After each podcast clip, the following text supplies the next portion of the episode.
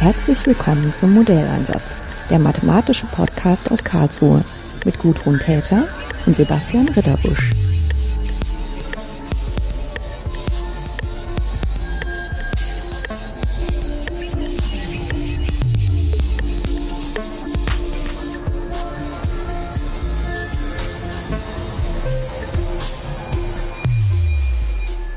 Schönen guten Tag, Veronika Auinger. Hallo. Wir haben uns hier im Büro getroffen bei mir, weil Sie gerade die Arbeit ähm, beendet haben an Ihrem Masterthema. Da ging es um Ladevorgänge für Akkumulatoren, zum Beispiel für Autos, also wo richtig Bums dahinter sein muss. Genau. Was ist denn da überhaupt das Problem? Wieso kann man darüber eine Arbeit schreiben? Genau. Also im Moment ist es ja so, dass wir bei Elektroautos einen recht langsamen Ladevorgang haben. Und ähm, genau, da ist natürlich die Idee der Industrie dahinter, das möglichst ähm, ja, zu schneller machen, zu machen. Das bedeutet aber auch, dass wenn wir äh, den Ladevorgang verkürzen wollen, dass wir mit höherer Stromstärke laden müssen. Und das führt dann zu ganz vielen Seitenreaktionen, chemischen, ungewollten auch ähm, Reaktionen, die dafür sorgen, dass eine Batterie viel schneller altert. Hm. Das ist sozusagen Stress für die, wenn die schnell geladen wird und unter dem Stress altert die länger, äh, altert die schneller. So. so. könnte man das sagen, genau. Ja, das sind so Sachen, die man ähm, so aus seinem eigenen Alltag nachvollziehen kann und als simples Modell übertragen kann auf das äh, relativ komplexe System von so einer hochmodernen, äh, von so einem hochmodernen Akkumulator. Genau. Ähm, vielleicht, ähm, um da eine Idee zu haben, sind denn das wirklich äh, Unterschiede im Alter, die man auch spürt? Oder ist das mehr eine theoretische Frage? Also man wird sie auf jeden Fall spüren. Es kommt natürlich ein bisschen darauf an, wie schnell man jetzt wirklich das Fahrzeug lädt. Aber es ist tatsächlich, ähm, die Alterung selber ist nur sehr gering, aber wir, ähm, ein, eine Batterie wird schon einfach bei sehr geringen Kapazitätsverlusten wird sie als ähm, kaputt ausrangiert und dann muss, muss sie dann halt eben sehr früh erneuert werden. Hm. Ja, aber das, da kommt jetzt genau der Punkt, was ist eigentlich Altern, ne? Weil das, was wir erwarten von so einem Akkumulator, ist halt, dass wir eine Menge Strom reingeben. Das ist jetzt Entschuldigung an alle Physiker. das ist sozusagen das Umgangssprache. Wir geben sozusagen eine Menge Strom rein, die dann anschließend auf Vorrat dort liegt, um abgerufen zu werden, zum Beispiel für das Auto, um zu fahren. Mhm. Oder wir haben gerade schon gelacht, als ich das Podcastgerät vorbereitet habe. Da sind auch vier R6-Akkus drin. Da habe ich vorher auch einen ähm, Batzen Strom reingesteckt, der jetzt dazu dienen soll, dass wir über die Dauer des Gespräches halt ähm, das vorrätig haben. Und ähm, da diese Akkumulatoren jetzt schon über vier Jahre alt sind, ähm, reichen die halt nicht mehr, um zwei Stunden Gespräch aufzunehmen, sondern nur noch ungefähr eine Dreiviertelstunde bis eine Stunde. Und das ist halt diese Alterung, dass die Kapazität dieses Akkus nicht mehr so ist wie am Anfang. Es passt einfach nicht mehr so viel rein. Genau. Und ähm, das ist jetzt für die Akkumulatoren in so einem Aufnahmegerät natürlich nicht so dramatisch, weil zur Not halte ich das Gespräch an, ähm, lege meine Ersatzakkumulatoren rein und wir machen einfach weiter und anschließend wird's geschnitten. Beim Auto ist das allerdings schon ein bisschen dramatischer, weil man dann womöglich irgendwo steht und nicht mehr weiterkommt. Das wollen wir nicht. Genau, und es ist natürlich auch gewisse Dinge, dass man überhaupt gar nicht erst dieses Risiko haben möchte. Also man muss von vornherein garantieren können, ähm, man hat die und die Reichweite, um, um fahren zu können das, was auch ein bisschen damit zusammenhängt, dass wir es halt so gewöhnt sind von Benzinautos, ne? Genau, ja. Ja, da ist es ganz klar, man macht so und so viel Liter rein und die Liter reichen halt mit einem gewissen ähm, Variabilität ungefähr so und so weit, aber sozusagen so eine untere Schranke dafür ist relativ leicht angebbar.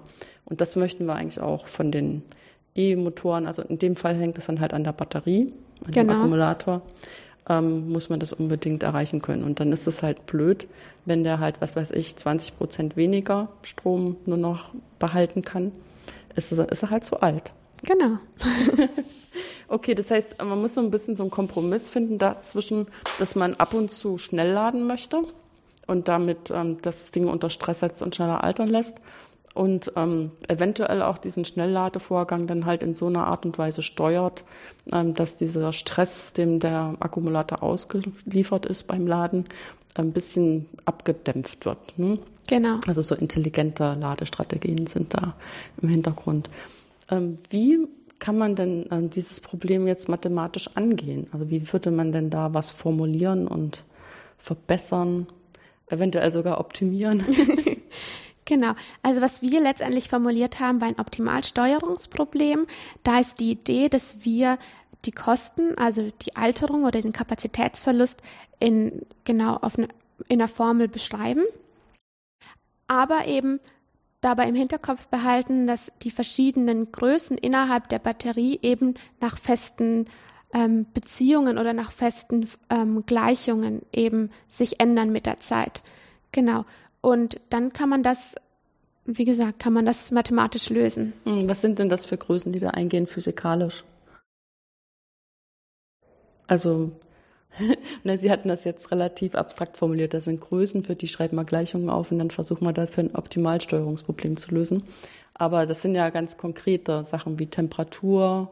Genau, oder auch der jetzige Ladezustand der Batterie, Genau. Es kommt ein bisschen darauf an, wie man das System modelliert, aber wir hatten jetzt dann auch zum Beispiel noch ähm, Teilspannungen mit dabei. Genau. Die Größenordnung bei uns waren letztendlich sieben Zustandsgrößen, was noch relativ klein ist für ein System in der Regel. Hm. Das heißt also, um das nochmal anders auszudrücken, ähm, Sie gehen davon aus, dass Sie sieben Größen haben, die einen Einfluss drauf haben, wie jetzt ähm, beim Laden von dem Akkumulator ähm, wirklich die, ja, sozusagen der Zustand von dem Akkumulator verändert wird. Genau.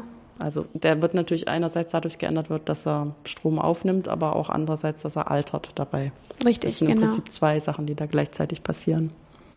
Ja, und ich meine, sieben, ja, da kann man auch sagen, das ist ein kleines System, so wie ich sagen, aber sieben Größen im Auge zu behalten, ist dann mathematisch auch schon anspruchsvoll, je nachdem, wie stark die interagieren. Das stimmt, ja.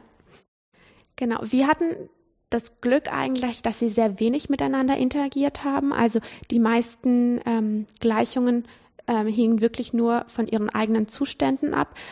Aber wir hatten eine, die dann wirklich wieder von allen abhing. Und das Problem war dann letztendlich ähm, die Gleichung für die Alterung selber, die ziemlich kompliziert wurde. Hm. Ja, was aber auch nicht überraschend ist, ne? Genau. Weil der Prozess an und für sich ist halt ein relativ komplexer Prozess und wenn ich den zu stark vereinfache im Modell, dann kann ich auch nicht erwarten, dass die Ergebnisse der Realität relativ nahe kommen. Das stimmt, genau. Hm. Die Frage ist ja ein bisschen, ähm, das ist ja kein neues Problem. Und ähm, wie ist denn das bisher gemacht worden? Also was gibt es denn da schon für Antworten, bevor Sie angefangen haben, darüber nachzudenken? Gut, also ganz zu Beginn wurde einfach nur grundsätzlich mit einer konstanten Stromstärke geladen, so dass eben zum Schluss der Akku wieder voll war. Ähm, bevor ich dann aber, also ein Jahr ungefähr bevor ich angefangen habe, ähm, wurde dann das erste Mal dieses Thema Schnellladevorgänge wirklich ähm, angeschaut und da hat eine andere Studentin bereits ein Modell aufgestellt für die Batterie und auch schon so, eine erst, so einen ersten Algorithmus auch geschrieben, der so eine Optimalsteuerung berechnen soll. Genau. Da war das Problem allerdings, dass dieser Algorithmus noch recht langsam lief. Also wir waren irgendwie bei fünf Minuten und das kann natürlich nicht sein, dass man später fünf Minuten lang an der Tankstelle oder an so einer Ladestation wartet, bis das Auto sagt, okay, jetzt weiß ich, wie ich laden will. Vor allem, wenn wir ja im Zusammenhang mit Schnellladevorgängen. Fünf Minuten gehen dann genau. schon vom Laden ab, ja. Das ist klar. Das heißt, es geht eigentlich darum, dass man ähm, sagt, ich will jetzt laden und eventuell sagt man noch dazu, ich habe eine halbe Stunde oder ich möchte es so schnell wie möglich haben. Das sind so zwei mögliche An Sachen. Und dann muss sich das Objekt, was halt nachdenkt, genau. was den Ladevorgang steuert, äh, muss ich sehr schnell überlegen, also quasi in so einem Augenblick, in der ich eine Sekunde oder einen Teil einer Sekunde überlegen können, was ist jetzt ähm, dann der optimale, die optimale Strategie, wie ich, die, wie ich den Akku lade. Genau. Entweder in, in eben, was weiß ich, einer halben Stunde oder äh, was ist eventuell möglichst schnell oder sagt halt auch Bescheid, es ist mir eigentlich egal, aber dann ist auch, muss er nicht nachdenken, weil dann weiß er, dann geht er einfach mit einer konstanten ähm, Spannung rein, so wie man es früher gemacht hat. Ähm, das, diese Algorithmen sind ja sicherlich auch von Anfang an schon numerische Algorithmen gewesen. Ja. Genau. Und ähm, was sind da sozusagen die, ähm, oder was wird dabei gelöst? Also in welcher Form ist das ähm, ein diskretes Verfahren für eigentlich ein analytisches Problem? Also im Prinzip, was wir natürlich machen, ist letztendlich die Differentialgleichungen zu diskretisieren. Ja. Genau. Das ist aber dann auch in Zeit und Ort wahrscheinlich nötig. Ne? Also Richtig. Es, genau, also Zeitablauf ist ja sowieso klar, weil mhm. der, der, Ladevorgang über eine bestimmte Zeit aufgelöst ähm, auch nachgebildet werden muss. Und örtlich ist halt für mich jetzt ein bisschen die Frage, deswegen ähm, beharre ich da nochmal drauf, ist es tatsächlich so, dass man dann auch in der Batterie einfach nachschaut, äh, wie da der Zustand ist oder ist das gar nicht so? Mm, eigentlich wenig. Also genau, wir sind dann letztendlich letztendlich die Zustände, die wir hatten, einmal diese Spannungen, die waren ja dann nicht ordentlich irgendwo wirklich gebunden. Mhm. Genau. Die Temperatur, da haben wir auch so eine Art Mittelwert über die komplette ähm, Batteriezelle genommen. Ja, aber nichtsdestotrotz muss man natürlich diese sieben Größen, die Sie gesagt haben, äh, die muss man auf alle Fälle auch alle diskret fassen. Damit auf hat man schon ja. sehr viele Freiheitsgrade. Hm. Das stimmt. Genau. Ähm, und ähm, das, ähm, das Diskretisieren von den Differentialgleichungen, ist das dann mit angepassten Verfahren, die jetzt für die ganz konkreten Modelle irgendwie optimal sind, oder ist es einfach so ähm, Standarddinge? Also Standard wäre für mich jetzt sowas wie, ich ersetze die Ableitung durch eine finite Differenz oder ich ähm, löse eine elliptische partielle Differentialgleichung durch finite Elemente oder irgendwie sowas. Ähm, was wird da verwendet? Also im Prinzip, es war schon so eine Art Standardverfahren. Mhm. Also wir haben ähm, genau die Ableitung durch so Differen äh, finite Differenzen ähm, genau ersetzt. Und danach wurde ähm, ein Gradientenverfahren darauf angewendet. Mhm. Ja, das Gradientenverfahren dann dafür, um einfach die beste ähm, genau. Lösung zu finden. Ne? Richtig. Weil ja, das ist, das haben wir noch nicht so richtig gesagt, ähm, wie das bei der optimalen Kontrolle ist, ne? dass man im Prinzip ähm, anschaut, was sind die Kosten die entstehen im Laufe des Verfahrens. Also hier in dem Fall ähm, irgendeine Übersetzung von diesem Altern ähm, des Akkumulators durch den Ladevorgang, indem ich ähm, einen bestimmten Prozess ablaufen lasse, der aber modelliert ist durch ein System von zum Teil partiellen und zum Teil Differentialgleichungen. Genau. Und dann muss ich halt ähm, diese, dieses System relativ häufig lösen, diese Lösung ähm, dann immer wieder weiter verbessern, so dass dieses funktional diese Kostenfunktion möglichst immer kleiner wird. Genau, richtig. Ja. Und das ist natürlich einerseits ähm, theoretisch muss man auch begründen, dass überhaupt dieses Kostenfunktional einen besten Wert haben kann. Das ist ja gar nicht klar. Mhm. Vor allen Dingen, wenn man so ein Problem hat, wie wir gerade äh, beschrieben haben, dass sich da im Prinzip so zwei Sachen ähm, gegenüberstehen, die eigentlich ganz unversöhnlich sind. Ne? Also wenn man es nur Richtung, das soll möglichst nicht altern, äh, dann müsste man einfach konstant laden. Und wenn man sagt, man muss aber eigentlich immer ähm, sicherstellen, dass man nicht so viel Zeit dabei verbraucht, dann muss man immer volle Kanne laden. So, genau. Und irgendwas dazwischen, da soll es jetzt ein Optimum geben, ist da erstmal gar nicht so klar, dass es das wirklich gibt. Genau, also da haben wir dann auch erstmal gucken müssen, wie sieht's denn mit Existenz aus? Und das war auch erstmal gar nicht so einfach, weil man natürlich auch dann schauen muss, in welchen, was für eine Art von Lösung finden wir da überhaupt? Inwiefern hat die Regularitätseigenschaften? Ähm, genau. Und was aber letztendlich aber auch gilt, ist, dass tatsächlich in den meisten physikalischen Problemen eine Lösung existiert. Also in der Regel, wenn ein Problem gut gestellt ist, kann man fast immer davon auch ausgehen, dass es eine Lösung geben wird. Ja, das ist jetzt ein bisschen, ich habe jetzt nur deshalb gelacht, weil wir natürlich einen mathematischen Begriff haben, der gut gestellt heißt der genau sagt, also gut gestellt ist es genau dann, wenn es eine Lösung gibt. Aber das ist natürlich aus dem Umgangssprachlich gut gestellt. Also ja. wenn man sozusagen vorher lange genug drüber nachgedacht hat, dass man das Problem so aufgeschrieben hat, dass es wirklich sinnvoll formuliert ist, dann ist es auch so, dass es diese eindeutige Lösung gibt. Und das war jetzt das, wie Sie gut gestellt benutzt haben. Weil das ist, eigentlich heißt das wohlgestellt, aber das ist natürlich nur die altmodische Variante von gut gestellt. Ne?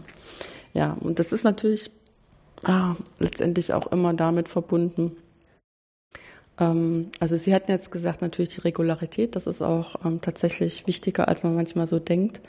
Und man kann natürlich sagen, okay, so physikalische Prozesse, äh, die sind ja irgendwie glatt und dann ähm, steckt da eben genug Regularität drin. Aber man kann tatsächlich nicht ausschließen, a priori, dass da nicht vielleicht auch mal was springt. Mhm. Ne? Also gerade bei, bei solchen Prozessen und da muss man äh, sich überzeugen, dass das halt nicht vorkommen kann, wenn man da wirklich ähm, rigoros argumentieren will, dass es da auch einen optimalen Punkt geben kann. Ähm, dann, wenn man wenigstens theoretisch weiß, äh, man, man hat eine Stelle, die man dann auch numerisch approximieren kann, ähm, wie ähm, läuft denn dann so ein Verfahren ab? Also jetzt, Sie haben die Modellgleichung aufgeschrieben, Sie haben dafür eine diskrete Fassung äh, formuliert. Äh, wie würde dann dann so ein Algorithmus arbeiten? Ähm, was wir hatten, das war also eine Art Single-Shooting-Methode. Ähm, was da eigentlich gemacht wurde, ist, man hat so eine Anfangstrajektorie, die auch erstmal einfach irgendwie zufällig gewählt wurde, wird ins System gegeben. Dann berechnet das System, okay, wenn ich es nach dieser Trajektorie laden würde, was wären denn dann die Kosten? Und dann wird eben durch dieses Gradientenverfahren wird geschaut, okay, wie müsste ich meine äh, mein Stromprofil letztendlich verändern, damit ich ein bisschen geringere Kosten habe. Und dann wird das verändert, ah, dann wird die Trajektorie eben neu dementsprechend berechnet. genau mhm. neu berechnet und dann läuft das ganze System noch einmal durch. Also dann wird wieder alles komplett simuliert, geschaut, okay, ähm, was sind jetzt die Kosten? Kann ich die noch irgendwie verbessern? Und so läuft es weiter, bis ich mein Abbruchkriterium sagt, okay, ich verbessere mich nur noch ganz, ganz wenig. Ich bin also vermutlich schon nahe bei der Lösung. Hm. Ja, und da steckt natürlich jetzt drin, dass man bei diesem, ähm, ich gehe entlang des Gradienten und dann muss ich alles nochmal neu lösen, das sind natürlich immer kostenintensive Schritte. Auf jeden Fall. Ja? Also das ist nicht nur, ähm, ja, das sind entweder riesengroße lineare Gleichungssysteme oder wenn halt die Probleme nicht linear sind, dann muss man halt irgendwelche Newton-Schritte machen, um dieses äh, System zu lösen.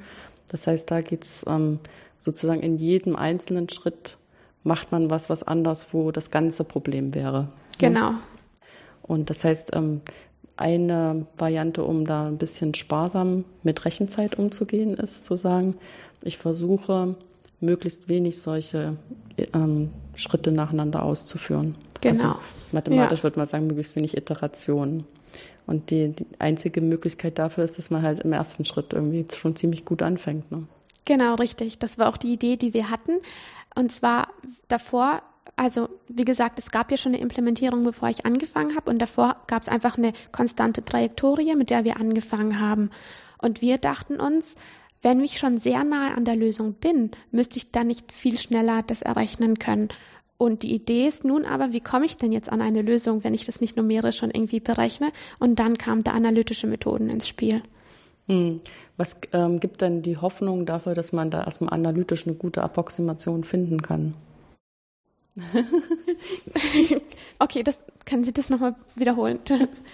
Äh, ich meine, vielleicht wenn man einen Schritt zurückgeht, ist ja, wenn man anfängt, das lösen zu möchten, müssen, ähm, dann braucht man ja diesen berühmten ersten Schritt. Und den berühmten ersten Schritt hatten Sie jetzt gesagt, da geht man einfach mit irgendeiner Trajektorie rein. Genau. Und irgendeine, da nimmt man sich natürlich eine einfache irgendwas Konstantes oder was linear verläuft, also wo man so eine allererste, also dass es nicht völlig entgegen der Intuition ist. Ne? Genau. Das ist natürlich eine Möglichkeit, aber die ist ja, hat mit der echten Lösung ganz wenig zu tun. Ne?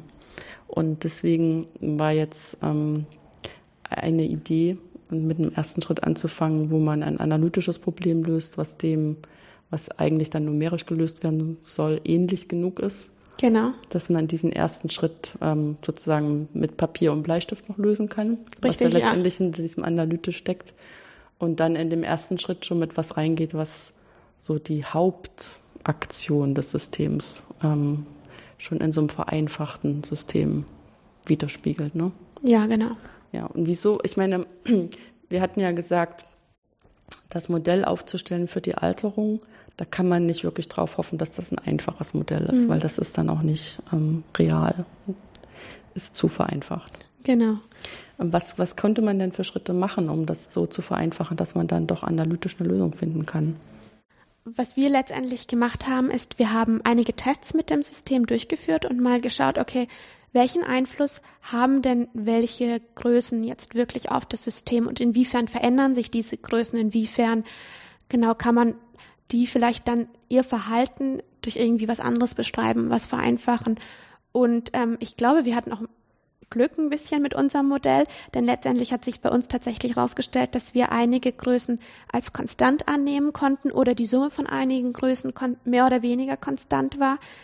Genau, und das hat uns dann letztendlich doch sehr sta stark dabei geholfen, die Funktion zu vereinfachen oder zumindest so weit zu vereinfachen, dass wir dann die dann wirklich analytisch handeln konnten.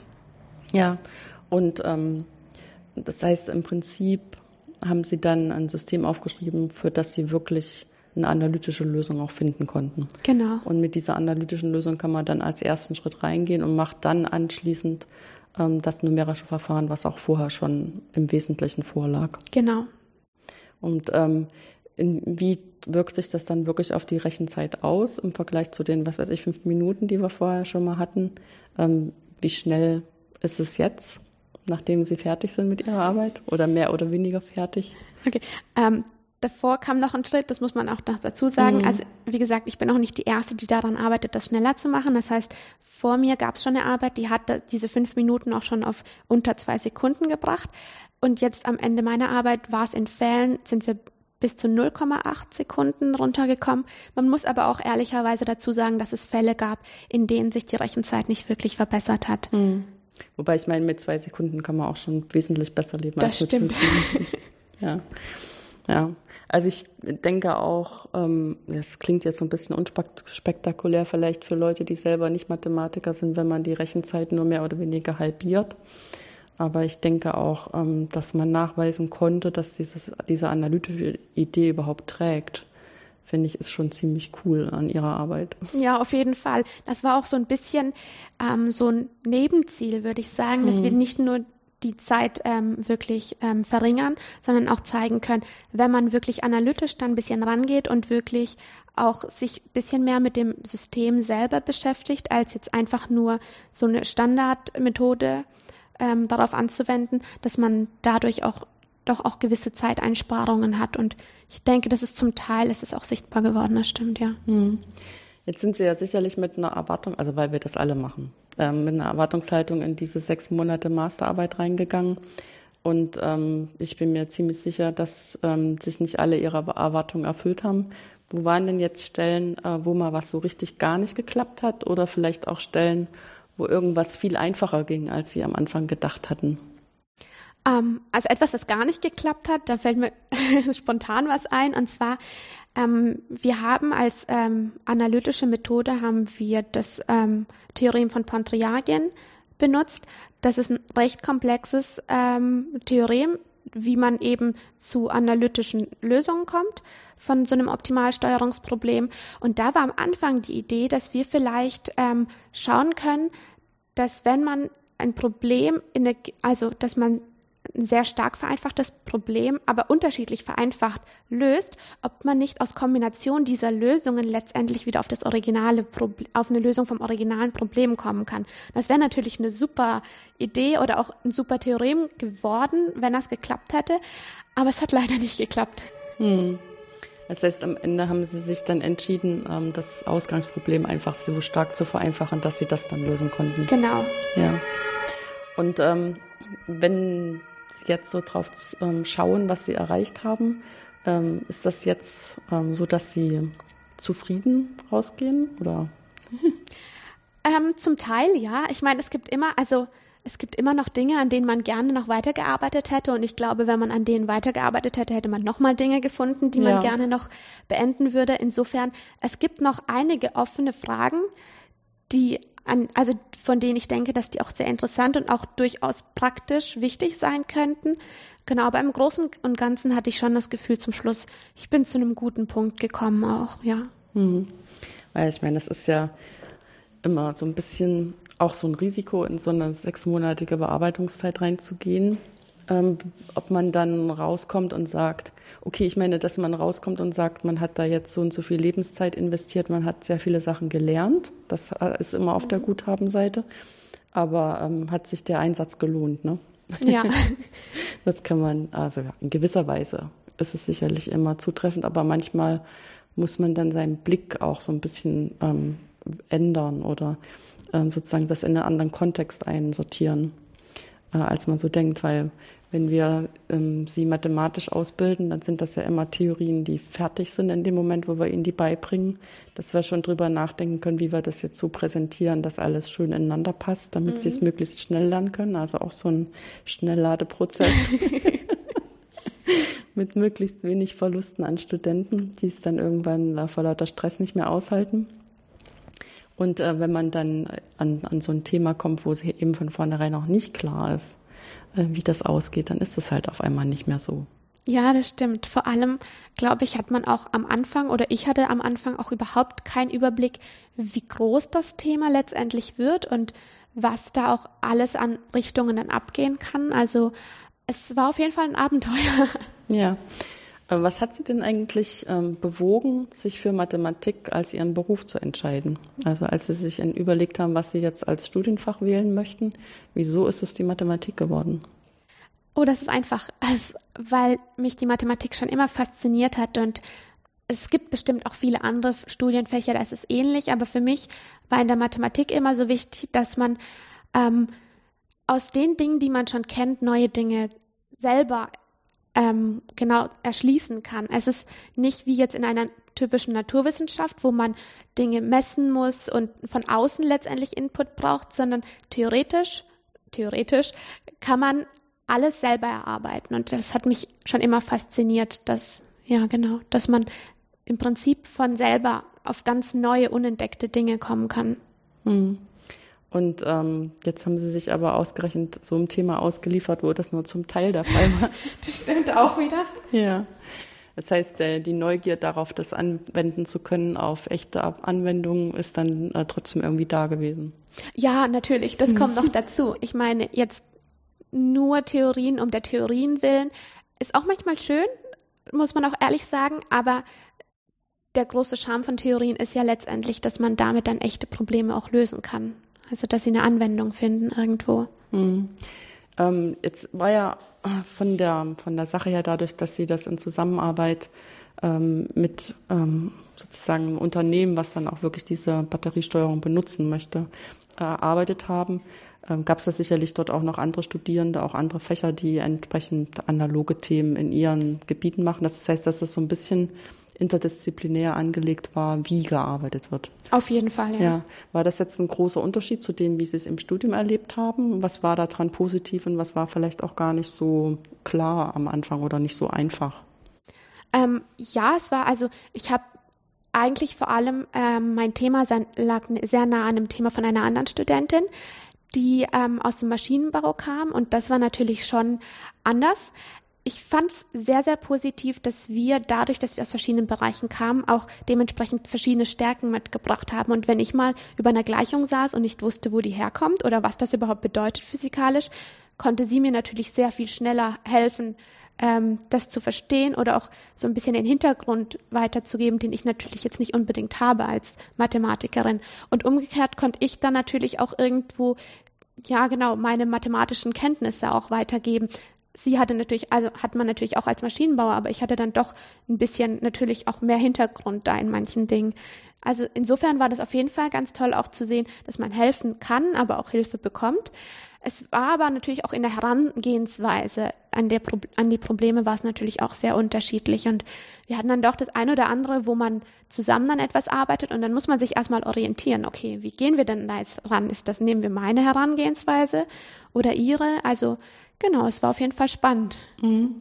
Hätten Sie denn irgendwie was, wenn Sie jetzt zurückschauen auf die sechs Monate, was Sie sich selber gerne als Ratschlag zum Anfang gegeben hätten?